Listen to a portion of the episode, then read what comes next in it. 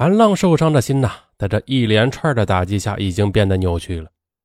他要为儿子报仇，他要让张家也承受痛苦，由此一个复仇计划逐渐的成型了。当法院的调解以失败告终后，韩浪从法院里出来，就到五金店里买了五斤浓硫酸。他把浓硫酸放到了家里，想先看看张二群夫妇的态度会不会有转变。如果一直都没有变化的话，那他就会采取极端的手段为儿子报仇。但是呢，韩浪他并不是一个穷凶极恶的人，他虽然有了报复之心，却一直没有真正的将复仇计划进行实施。二零零六年九月，韩浪看到村里和自己儿子一样大的孩子都活蹦乱跳的背着书包上学了，他就想啊，如果儿子还活着的话。那他也应该上学了。本来他想孩子都没了，赔多少钱也不管用了。张家最少应该给点丧葬费，让他把儿子给好好埋了吧，再给他道个歉，他也就不说什么了。但是出事这么长时间了，张家连声对不起都没有说过。在那段时间，韩浪每次找到张二群时，张二群就对韩浪说。杀你儿子的人呐，另有其人，不是我儿子。我呢，已经报案了。你呀，快走吧。可是，当韩浪到公安局去询问时，却没有得到任何的结果。他觉得张二群是在骗他，他找借口来推脱自己，拖延时间。韩浪的心里对张家的恨又加深了一分。一直到了十一月份，张二群夫妇依旧没有向韩浪道歉，也没有赔一分钱。绝望的韩浪，他终于决定报复张家。韩浪，他做好了赴死准备。他给自己的妈妈和男朋友各写了一封遗书，书中写道：“没了这孩子，我一直也不好过。我豁出去了。”张二群的家有三个孩子，老大是女儿晴晴。而这个二女儿乐乐呀，因为小时候因为脑出血而落下了残疾，而唯一的儿子妍妍呢，又被管教。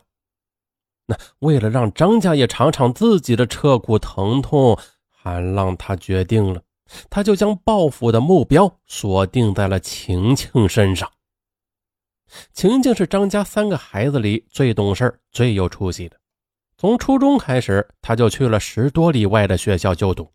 为了节省路费，他住在同学的家里，一两个星期才回家一趟。就这样，一番努力之后，晴晴考上了丰台的一所技校。为了给家里减轻负担，晴晴每个月都省吃俭用。有一段时间，小公共汽车涨价，晴晴就住在学校里，不回家了。而只要回家呀，勤快的晴晴都让父母感到欣慰。他总是抢着帮妈妈去地里干活。家里呢也被他收拾得井井有条。对于不省心的张家来说，女儿晴晴就是他们全部的骄傲和希望啊！在技校三年，成绩优异的晴晴，她拿到了全国计算机信息高新技术考试合格证书、国家职业技能证书等等。二零零六年十一月二十四日，两周没回家的晴晴，她回来了。这次回来呀，是给妈妈送自己第一个月的工资。晴晴毕业后找了一份不错的工作，晴晴拿出一千四百五十元钱，都塞到了妈妈的手里，说这是她实习的第一个月的工资。第二天是个周末，妈妈让晴晴留下来和大家一起过周末，因为一家人好不容易才聚一次。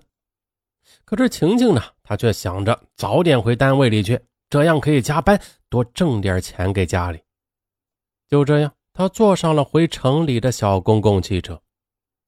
单纯的晴晴，她不知道啊，一场灭顶的灾难正在等着她。十一月二十四日晚上，一直伺机报复的韩浪看到晴晴，他从城里回来了。他猜想啊，这个晴晴第二天可能要独自返回城里上班。韩浪他认为这是报复的好时机，是机不可失啊。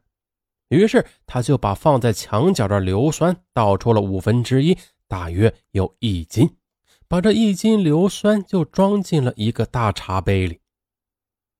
十月二十五日早晨六点多，韩浪就到车站去等着晴晴了。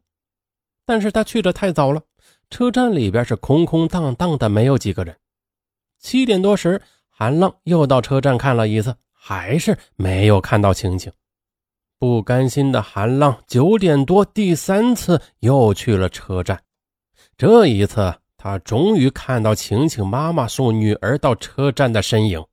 韩浪的心是一阵狂跳，他悄悄地躲在一边，以免被晴晴妈妈发现。看到晴晴上车之后，韩浪他也随着人群挤上了车。上车之后，韩浪他专门的找了一个和晴晴同一排的座位，中间只隔着一个过道。就这样，大约半个小时后，汽车在一个道口停下，又有很多人上下车。也就是在这时，韩浪他突然站起身，手里端着大茶杯，他一扭身便打开了杯子，将茶杯中的硫酸全部泼向了晴晴。那一刻，硫酸四溅，硫酸不但泼在了晴晴的身上，还飞溅到了晴晴身边的一位消防队员的身上。车厢内弥漫出皮肤被烧焦的味道。一阵凄惨的尖叫声震惊了车上所有的人，惊魂未定的乘客有的在叫：“哎呀，那个小女孩被泼硫酸了！”有的呢，则在叫开车的司机：“快点啊，快送医院！”而韩浪呢，他趁乱跑下了车。被连带泼伤的那位消防队员，他忍着痛跳下车追上了他，同时售票员和司机也跳下车来拦住他。他们拽着韩浪不让他走。我不跑，我要自首。消防队员问韩浪：“那你这杯子里是什么？”硫酸。接下来，晴晴被紧急的送往医院抢救。经法医鉴定，晴晴的头面部、双上肢、双大腿等部位被烧伤，其全身被烧伤的面积达百分之十五，属于重伤。